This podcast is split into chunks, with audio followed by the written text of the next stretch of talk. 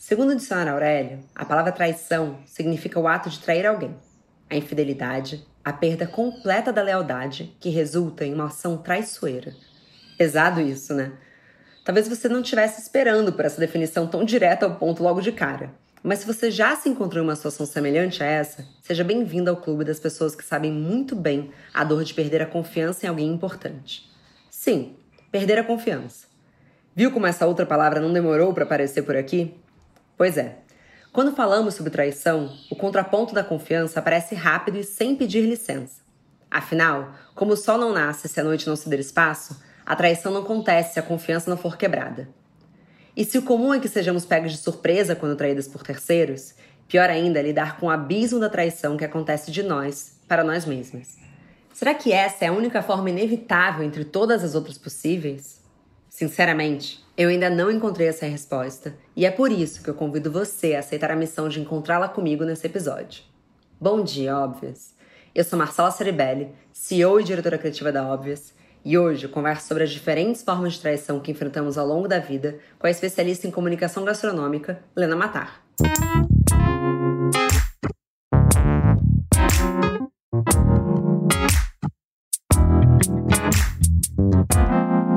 Bom dia, óbvias.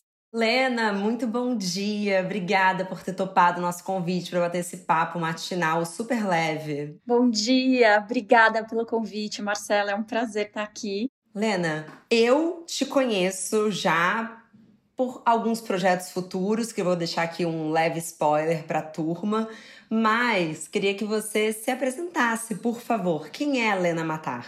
Bom, é, eu sou a Lena, eu trabalho com comunicação gastronômica, então eu tenho uma empresa que presta serviços é, variados de comunicação, divulgação, assessoria, produção de conteúdo para restaurantes e chefes. E eu tenho um canal meu, né? Eu tenho uma newsletter onde eu produzo o meu conteúdo, as minhas receitas. Eu indico demais essa newsletter, gente. Amo. Chega ali para mim, eu já fico quase assim, meio emocionada. O que, que eu vou fazer esse final de semana? Teve uma que foi especial chocolate, eu quase morri, Lena, pelo amor de Deus.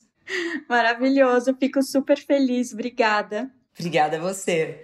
Bom, e como o meu conhecimento sobre você vinha de chocolate, quando a Andresa, que é roteirista do programa, ela trouxe o seu nome, falei, oba, um episódio sobre comida. Aí ela me apresentou o tema, pensei, uau, tá bom, vamos nessa. Lena, qual a sua relação com traição e por que, que isso é uma pauta hoje entre a gente? Bom, acho que quando a gente fala de traição, a primeira coisa que as pessoas pensam é traição amorosa, né? Infidelidade, mas não é o meu caso, pelo menos que eu saiba até hoje, é, não foi. Mas eu tenho uma história de traição entre amigas, né? Na verdade, esse é o meu tema. E um tema, enfim, hoje em dia eu já falo com muito mais facilidade, mas eu cheguei a me associar a, a, uma pessoa que na época era uma das minhas melhores amigas, sabe aquela pessoa que você vê praticamente de segunda a segunda? E a gente resolveu montar uma empresa juntas, tinha uma terceira parte, né, um terceiro sócio de quem eu sou amiga até hoje, a gente trabalha juntos. Mas um belo dia a gente descobriu, anos depois, que apesar da nossa empreitada ter sido super bem sucedida no mercado, a gente descobriu que essa pessoa fazia uso do dinheiro da empresa com fins pessoais. Então, foi um baque muito grande. Eu caí do cavalo e, enfim, foram. Fiquei um bom tempo, digamos que emocionalmente respirando com a ajuda de aparelhos, sabe? Eu sei bem. Uau! Bom, Acho que esse é o segundo baque para quem tá ouvindo aqui a gente, porque esse papo não vai ser só sobre traições amorosas. Também pode ser. Eu, Lena, tenho traição, que eu sei, amorosa, profissional, de amizade.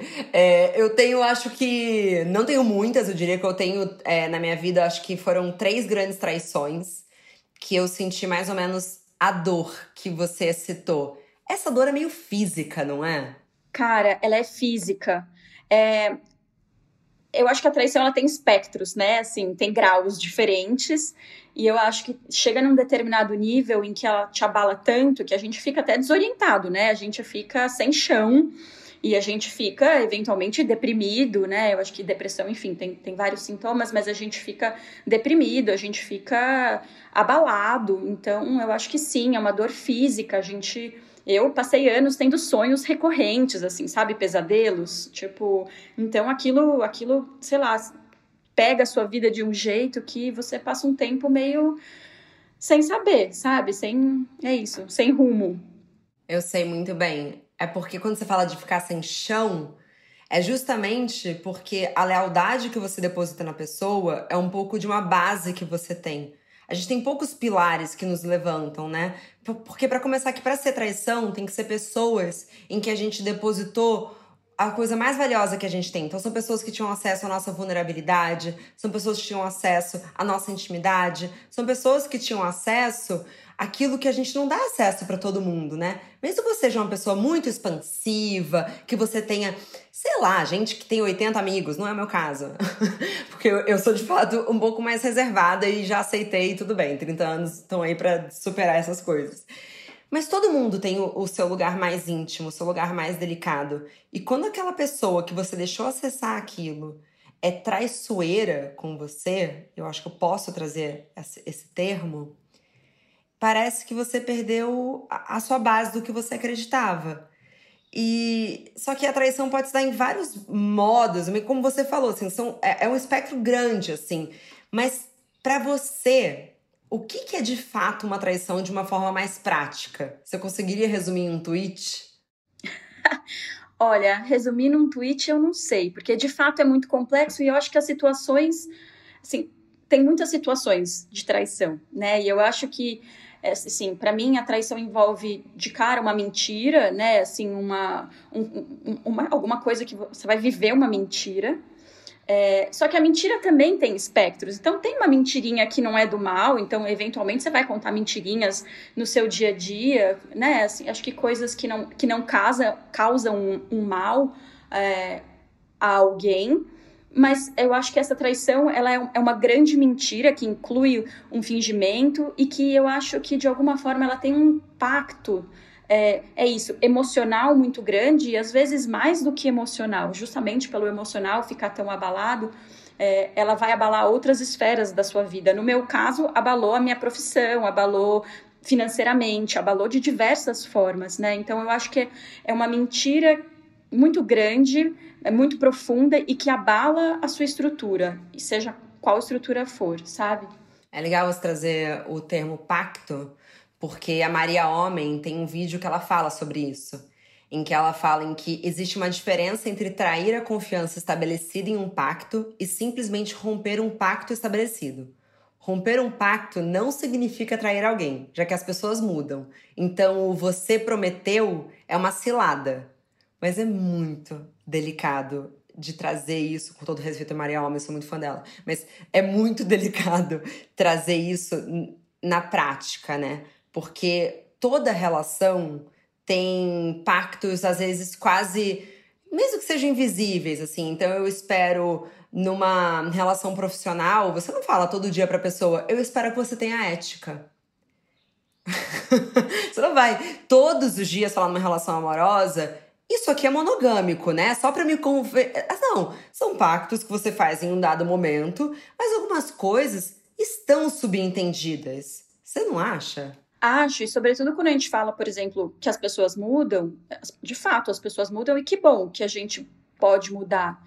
E acho que se um determinado você, um dia você prometeu amar alguém e ficar com esse alguém para sempre, porque naquele momento aquilo era verdade, e se um dia isso mudou, não tem problema. Avisa a pessoa, né? Então acho que o problema é você quebrar aquele, você mudar e quebrar aquele pacto sem avisar. Então a pessoa acha que está vivendo uma coisa enquanto você está vivendo outra, né? Então eu acho que é essa é, é, quando desanda nesse sentido e não há essa conversa sobre essa mudança. Isso é o problema. É quebrar o pacto, né, dessa forma. Eu acho que quebrar o pacto conversando não, não haveria um problema.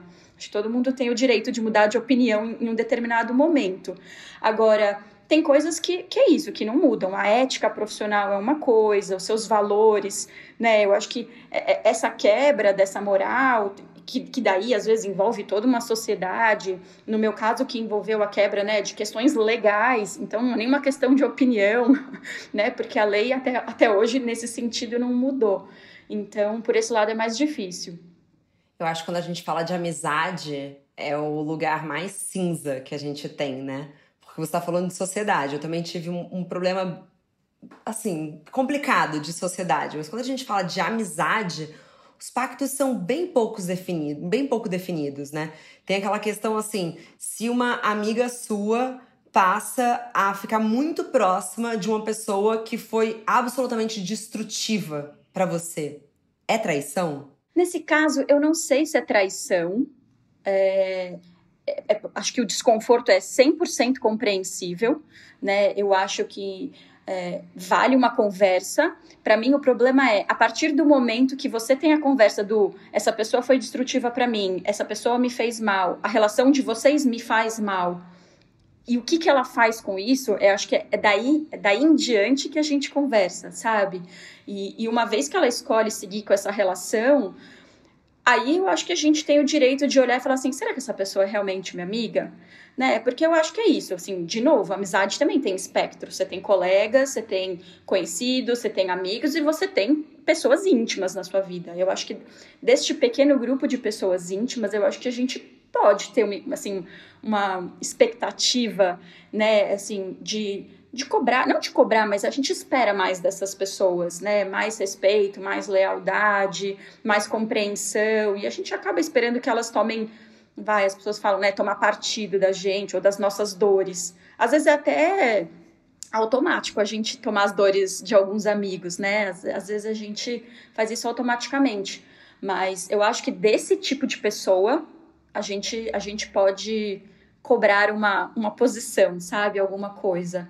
É, e até pensando da nossa parte, né? Porque o que a gente tem controle é o que a gente vai fazer. A gente não sabe, nunca teremos controle sobre como aquilo vai batendo no outro. Então, às vezes, a pessoa se sente traída pela gente, mas estava longe de ser nossa intenção.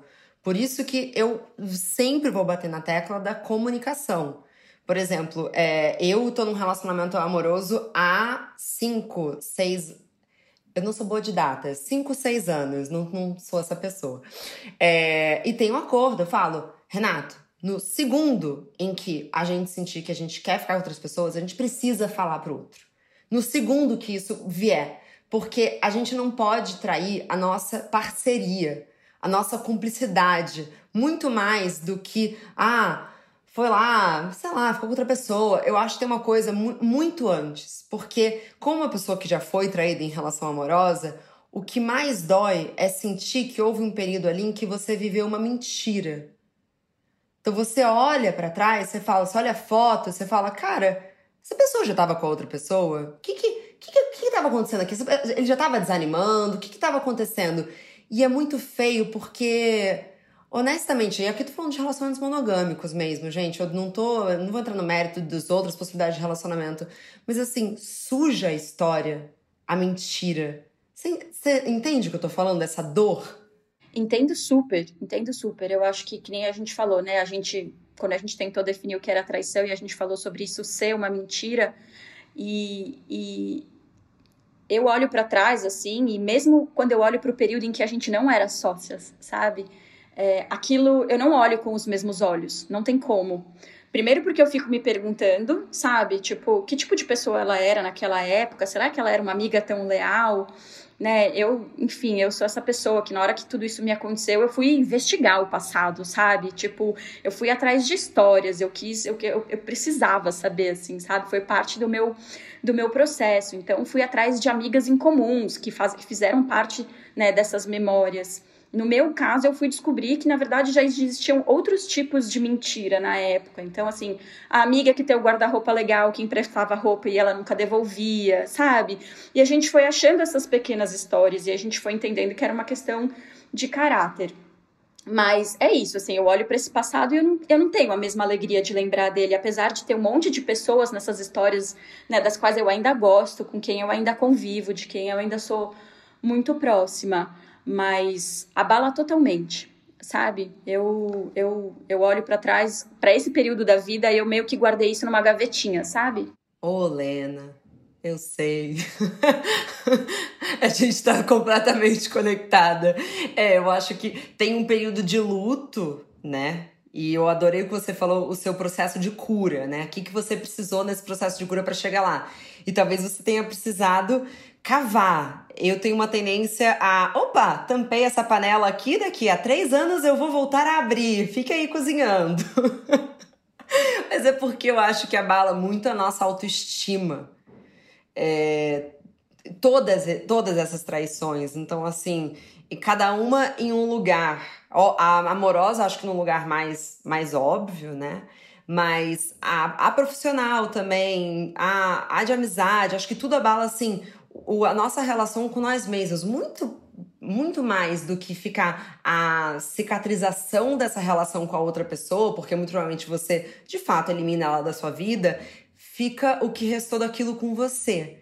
E recuperar essa autoestima é uma barra, recuperar a confiança no outro é uma barra, recuperar que você vai voltar a ser amada, que você vai voltar a ter uma sociedade saudável, é muito, é, é um processo e leva tempo, né?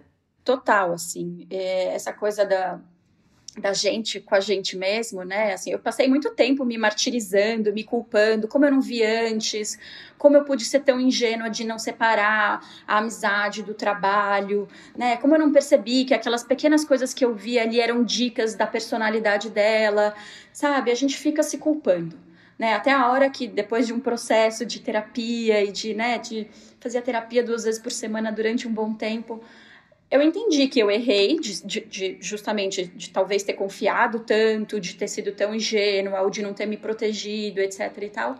Mas também me dei conta de que isso não é contra a lei, sabe? Então, assim, eu não fiz nada de errado. Talvez eu pudesse ter agido de uma outra forma, mas eu, eu não fiz mal a ninguém com isso, a não ser enfim, depois tive consequências para mim mesma, mas eu não fui mal intencionada com ninguém. Por outro lado, essa pessoa, na hora que eu entendi, eu falei, não, ela sim, ela foi contra a lei. Além de questões de valores e morais, ela foi contra a lei. Então, eu parei de me culpar um pouco, sabe? E acho que nesse, nesse processo de olhar né, é, o que, que uma traição dessa faz, então da gente olhar para o passado e pensar que a gente viveu uma mentira e a gente ficar se culpando aqui no presente, ainda tem o futuro, sabe? Tipo, coisas que eu não vivi, aonde eu poderia estar agora se isso não tivesse acontecido ou eu tivesse percebido antes, como ia estar a minha empresa, sabe? Que eu acho que as pessoas passam também em relacionamentos, puta, se isso não tivesse acontecido, será que a gente teria comprado a casa, ou casado, ou tido filhos, né? Acho que a gente fica ainda por cima criando essas minhocas sobre o futuro, o que também é horrível. Eu tô lendo aquele livro que tá todo mundo lendo, o Talvez Você Deva Conversar com Alguém. E em um dado momento ela fala que toda, todo rompimento é também um luto de um futuro perdido. Porque a gente está o tempo todo construindo futuros imaginários na nossa cabeça. Então, a futura, onde essa sociedade vai dar, o que, que vai ser esse relacionamento, o que, espera, o que o mundo vai dar para essa amizade. E quando acontece esse rompimento, você tem que também viver um luto daquele futuro que você tinha certeza, ou pelo menos uma expectativa de que ia acontecer, e na verdade foi por água abaixo. E, e, é muito bonito, assim, porque ela fala que você tem duas opções: ou ficar é, sentindo essa dor do futuro perdido, ou você pode aceitar esse futuro que não vai mais acontecer e enfrentar a dor do que aconteceu. Então é muito louco, é sofrer pelo passado, então curar o passado e não tentar resolver esse futuro perdido, porque o futuro perdido já era, gente, acabou. E isso, acho que para relacionamento amoroso também é muito difícil, porque a gente ama fazer plano, né, gente? Que gostoso que é fazer plano. E de repente você perceber que você estava fazendo plano baseado numa pessoa que não era leal a você, você se sente uma idiota. Desculpa, eh, eu, pelo menos, eu, todas as vezes que aconteceu isso eu falo, cara, que idiota. Só que aí você tem que ser gentil com você, lembrar, não, você fez o melhor que você podia, calma. É, assim, eu falava muito disso na terapia e a conclusão é, você poderia ter feito diferente, assim, o que, que, que, que você...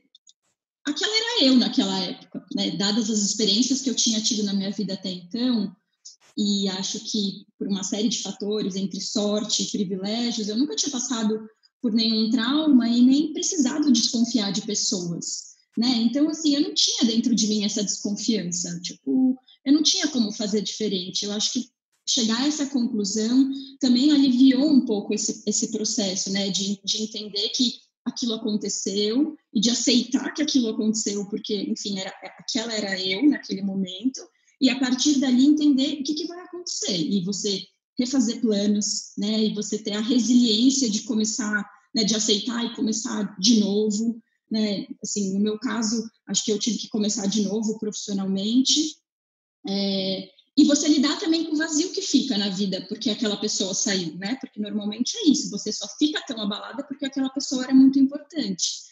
E a partir do momento que ela não está lá mais, você também tem que lidar com, com esse vazio, com, com essa perda, né? Então, é, é isso, são, são vários lutos, né? Tem a, a, frustração da traição, tem o luto da perda dessa pessoa na sua vida, eu tive o luto da perda de uma empresa, acho que pessoas têm outros tipos de luto, porque existem vários tipos de traição. Então, é isso, você tem que empilhar vários pratinhos nesse processo, sabe? Tipo, de, de se curar. O que é difícil, e, por isso leva tempo. E acho que a gente também se dar esse tempo é essencial. E você conseguiu voltar a confiar em pessoas nesse âmbito profissional? Como é que foi seu processo? Consegui. Eu, eu acho que eu sou uma pessoa que eu, eu sempre confiei nas pessoas, sabe? Eu acho que tem tipos de pessoas que são desconfiadas. Eu nunca fui a pessoa desconfiada eu sempre dei um voto de confiança e, e desde que se prove o contrário, sabe, eu mantenho esse, esse voto. Então, para mim não foi difícil. Eu acho que quando eu olho para minha vida, o que eu fiz foi, beleza, olha quantos anos de vida e eu encontrei uma pessoa assim no meu caminho, sabe?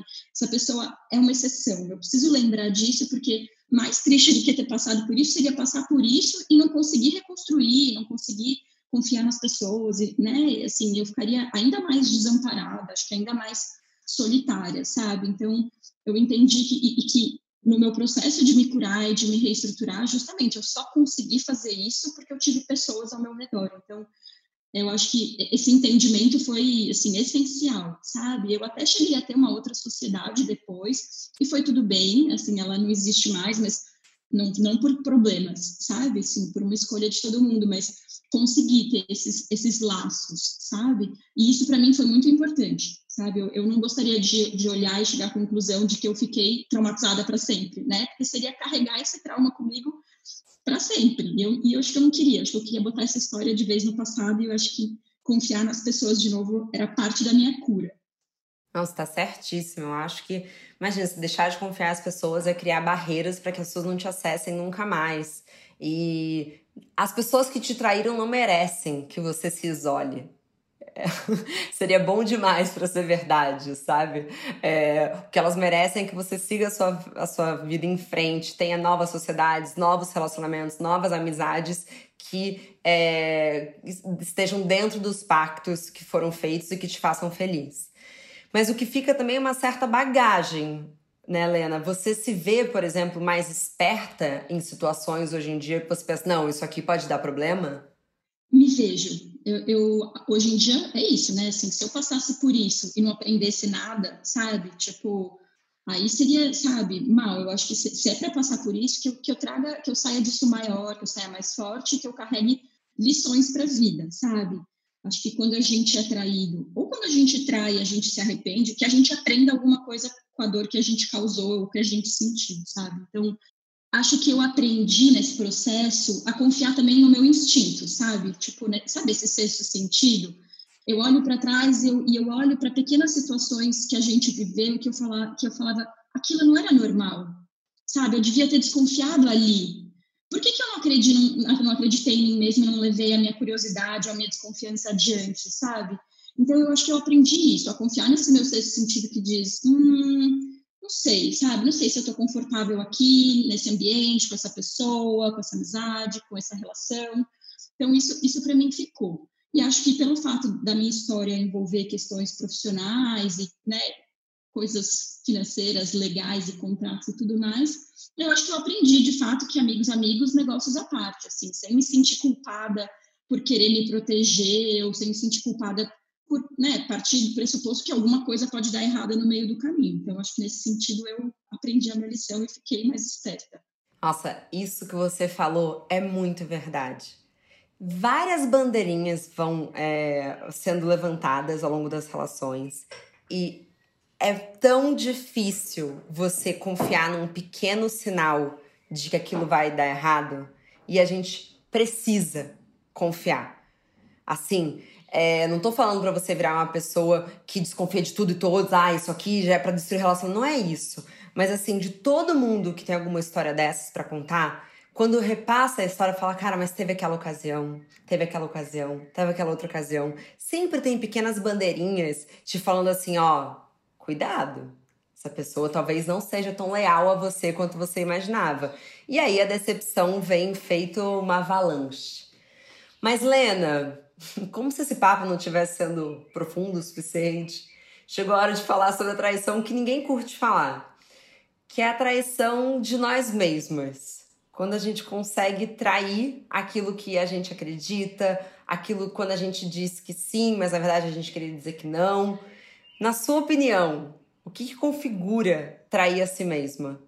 Olha, eu acho que contra o que a gente acredita e também o que a gente quer, sabe? Eu acho que é, acho que o processo de ir ficando mais velha e a gente ganhar autoconhecimento, eu acho que é muito mágico nesse sentido. Eu acho que a gente ter autoconhecimento e a gente se respeitar evita né, que a gente caia nessas armadilhas da gente e contra o que a gente acredita e contra o que a gente quer fazer e fazer porque ou sei lá ou porque tem uma pressão em algum lugar ou porque a sociedade diz que a gente deveria querer fazer aquilo e a gente não ser honesta com a gente mesmo sabe? É isso a mentira que alguém conta e trai alguém às vezes a gente conta para nós mesmos e a gente se trai nesse processo e eu acho que a melhor para mim a melhor cura para isso tem sido sabe me conhecer melhor.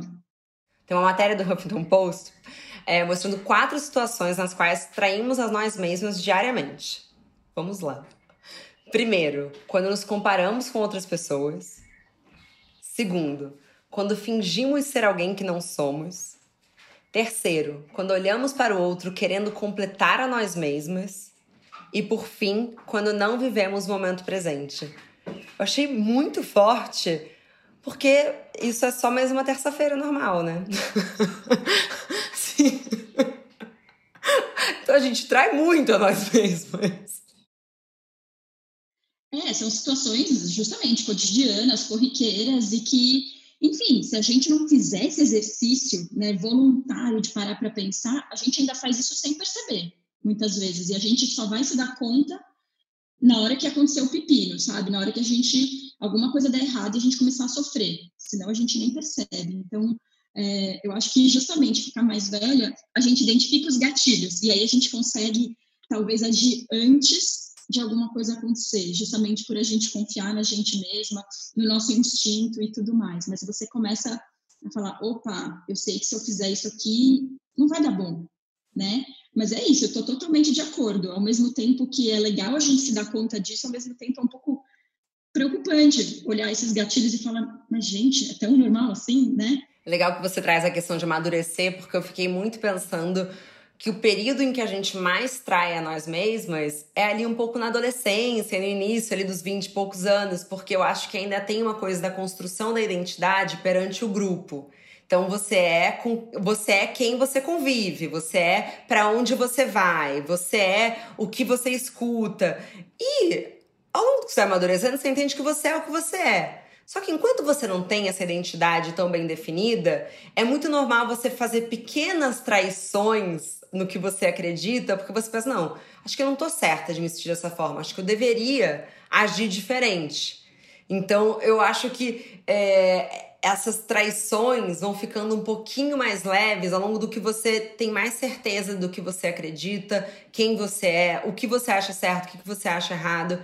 Eu me pego, hoje em dia, eu acho que eu já fui muito mais volátil, por exemplo, numa reunião entre amigos, por exemplo, de, de opinião. Eu sou, hoje em dia, eu olho, se eu tô discordando, discordando de alguma coisa, eu sou a pessoa que fala, não, eu discordo. Mas tá tudo bem a gente discordar. E às vezes eu acho que as pessoas ficam quase assim, se ela discorda, agora a gente vai começar uma grande discussão. Eu falo, não, tá tudo bem, eu, eu só estou discordando. E vamos seguir em frente, vamos embora, vamos, vamos concordar em discordar. Mas isso estou falando uma coisa que é um pouco mais light do que uma traição. Mas você entende um pouco do raciocínio? Entendo, entendo super. Isso envolve também uma questão de tolerância, né? Da gente ter a tolerância com aquele que é diferente da gente, que pensa diferente, né? E continuar encontrando as afinidades para manter a, a, amizade em função disso, que eu acho que é um mal dos nossos tempos, é essa, essa grande intolerância, que ou você é A ou você é B, e se você discorda em algum momento, não dá para conviver, não dá para ser amigo, e eu acho isso, enfim, eu acho isso triste, sabe? Perfeito trazer a tolerância. Sei que você tem um caso de traição pesado de amizade e sociedade. Mas você lembra de algum momento da sua vida que você pense agora, se pensar, nesse momento eu traí a mim mesma? Olha, eu acho que, assim, várias vezes, eu acho que eu demorei para ser honesta comigo mesma sobre o que eu queria fazer da vida profissionalmente. Então, eu acho que quando eu estava na escola, e eu sempre fui a pessoa mega indecisa, que achava que sabia, mas eu, eu de uns tempos para cá, acho que eu sempre soube que eu queria trabalhar com gastronomia, e acho que, além de não saber exatamente o que eu queria fazer na gastronomia, mas nunca me ocorreu falar assim, não, eu vou estudar a cozinha, é isso que eu vou fazer da vida. Porque não, naquela época ainda não era uma coisa tão corriqueira, tão normal, tão... Ah, claro, foi estudar a cozinha, né? Era uma coisa ainda diferente, não era muito comum. E eu acho que se eu tivesse sido mais honesta comigo naquele momento, porque não foi que eu falei, eu quero fazer isso, e os meus pais falaram, não, como assim? Não, eu nunca falei, nem para mim mesma, é isso que eu quero. E talvez eu tivesse feito um caminho talvez menos tortuoso, sabe, para chegar onde eu cheguei.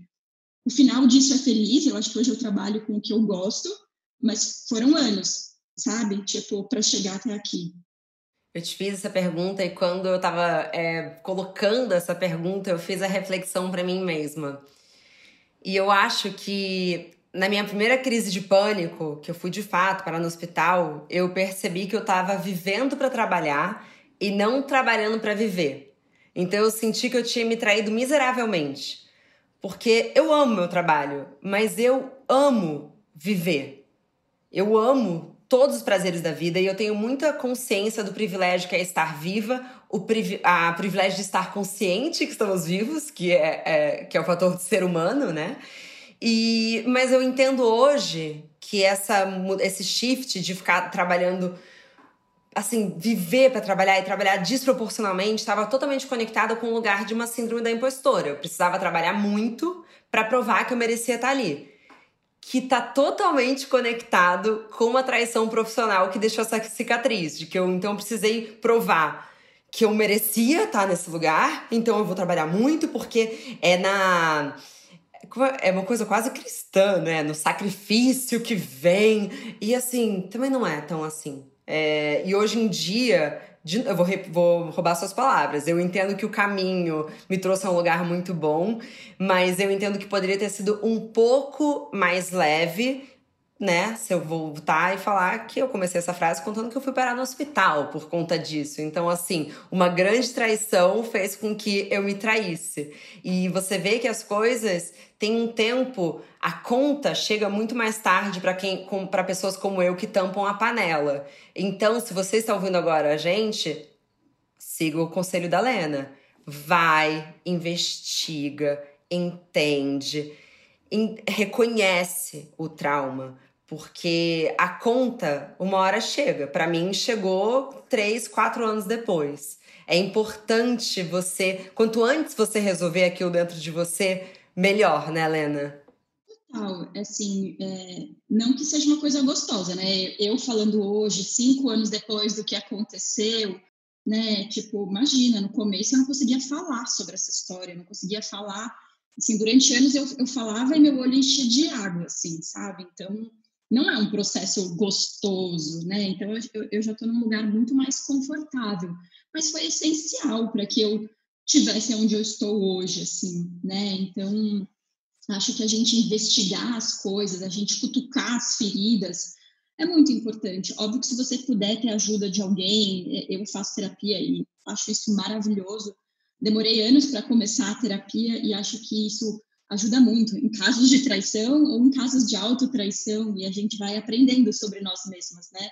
Nesse processo. E eu fui descobrindo as minhas autos, autotraições que acho que facilitaram a traição dessa outra pessoa. Enfim, é, eu acho que sem a gente investigar, sem a gente cutucar, não tem. E assim, é isso, eu tenho que abraçar um pouco a dor, sabe? Tipo, sem, sem sofrer, eu acho que não tem, não tem cura, assim, num, num caso como esse. E de uma maneira prática, Lena, você tem um conselho para quem está vivendo a dor de uma traição nesse momento? Quais, qual que é o, quais são os primeiros socorros? Olha, eu no primeiro momento eu me fechei assim, sabe? Tipo, e não, eu não contava a história para ninguém. Eu fiquei muito tempo sem, sem querer sair de casa e tal até porque as pessoas querem perguntar sobre o que aconteceu e tudo mais, e né, todo mundo quer ouvir os dois lados. Eu acho que ficar calada foi uma das piores coisas. Guardar para mim me fez mal. Eu fiquei remoendo aquilo internamente e aquilo não tinha vazão, sabe? E aquilo te corrói.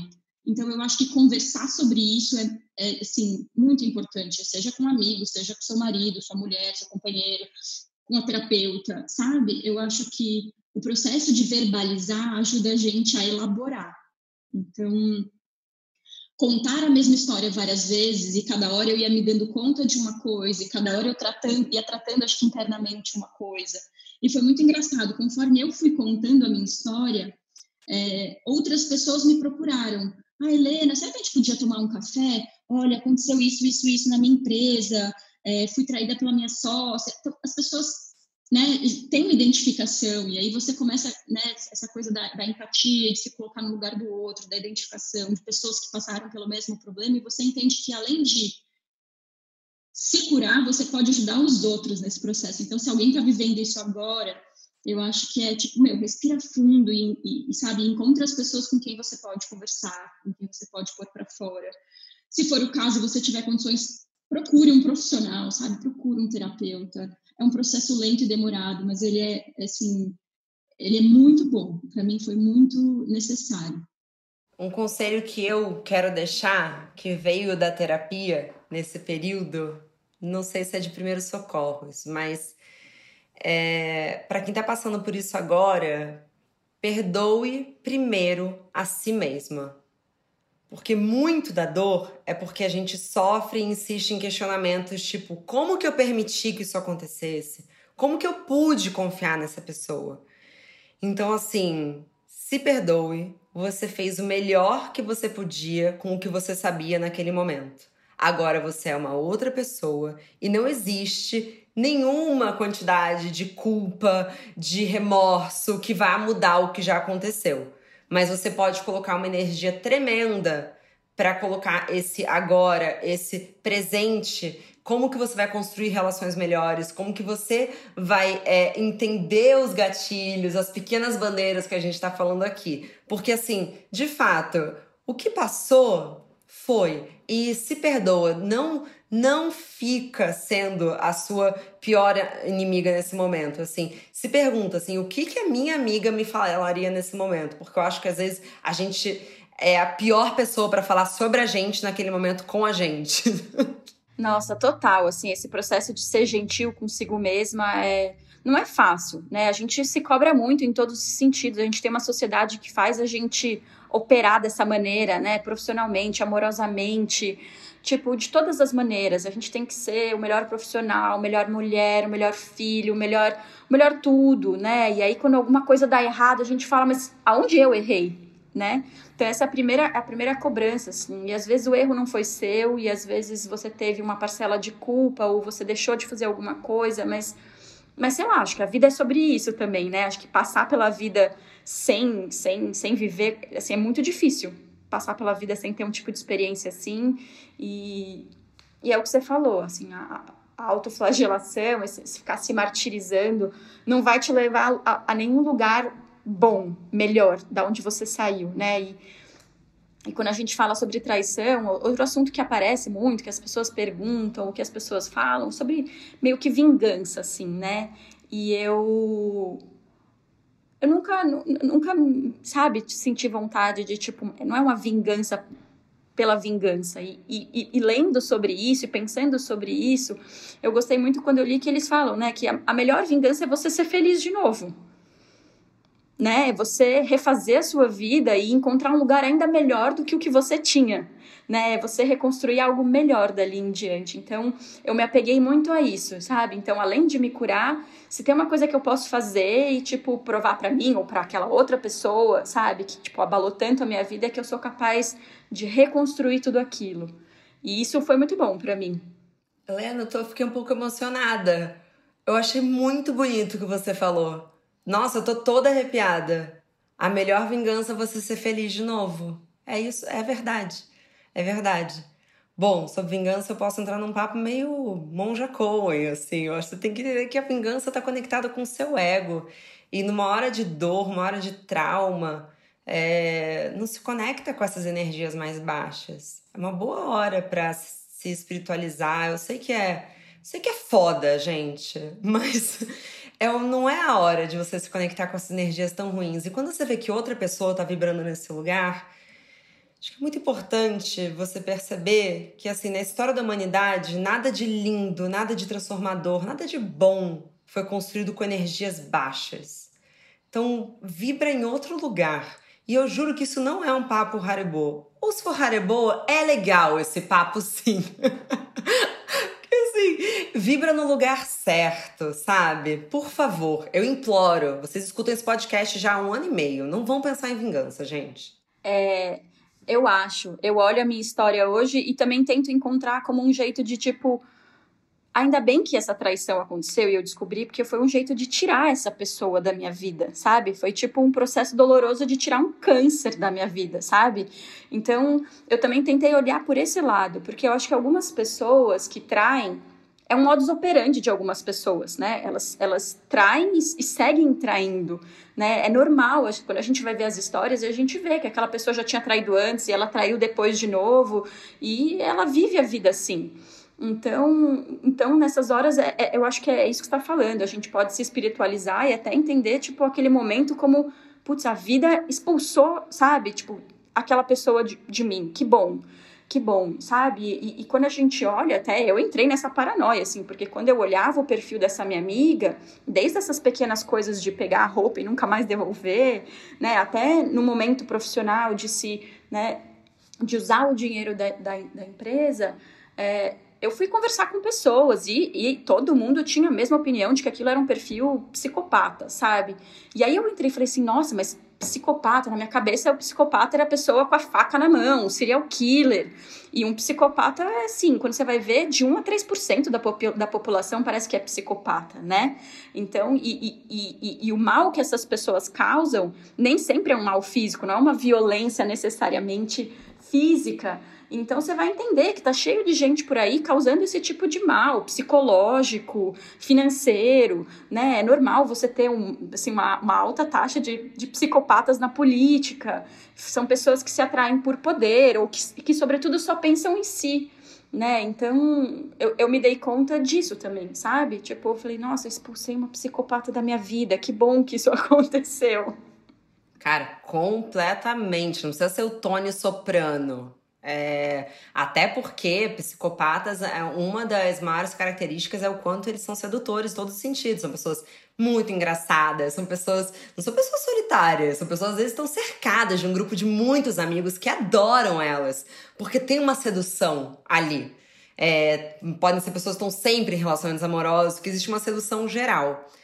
Pra gente finalizar, então, vamos fazer o um exercício basicamente que a Lena sugeriu agora se você está passando por isso agora, escreve num papel com grafite, lembra que grafite tem poder.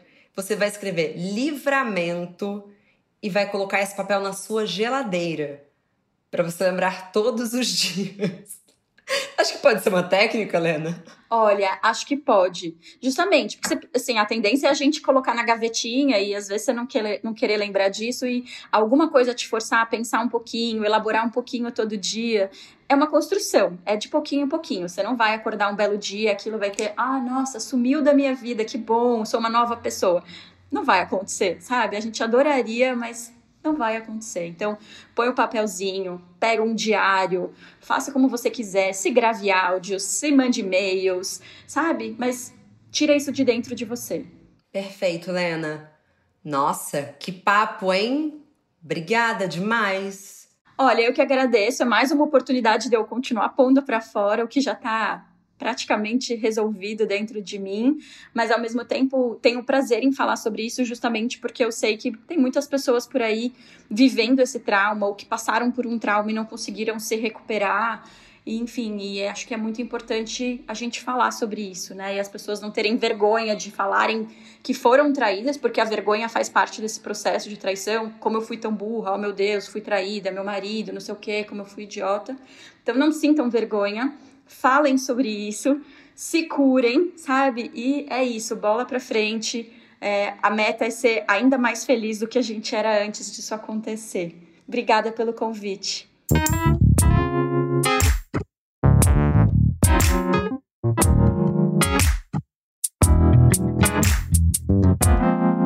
Muito obrigada também a você que nos escutou até aqui. Mas a nossa conversa não tem fim. Continuamos semanalmente na nossa newsletter, que você pode se inscrever no www.obvious.cc, no Instagram, arroba e com comentários e sugestões sempre com carinho, no bomdia.obvious.cc. Bom dia, Óbvias!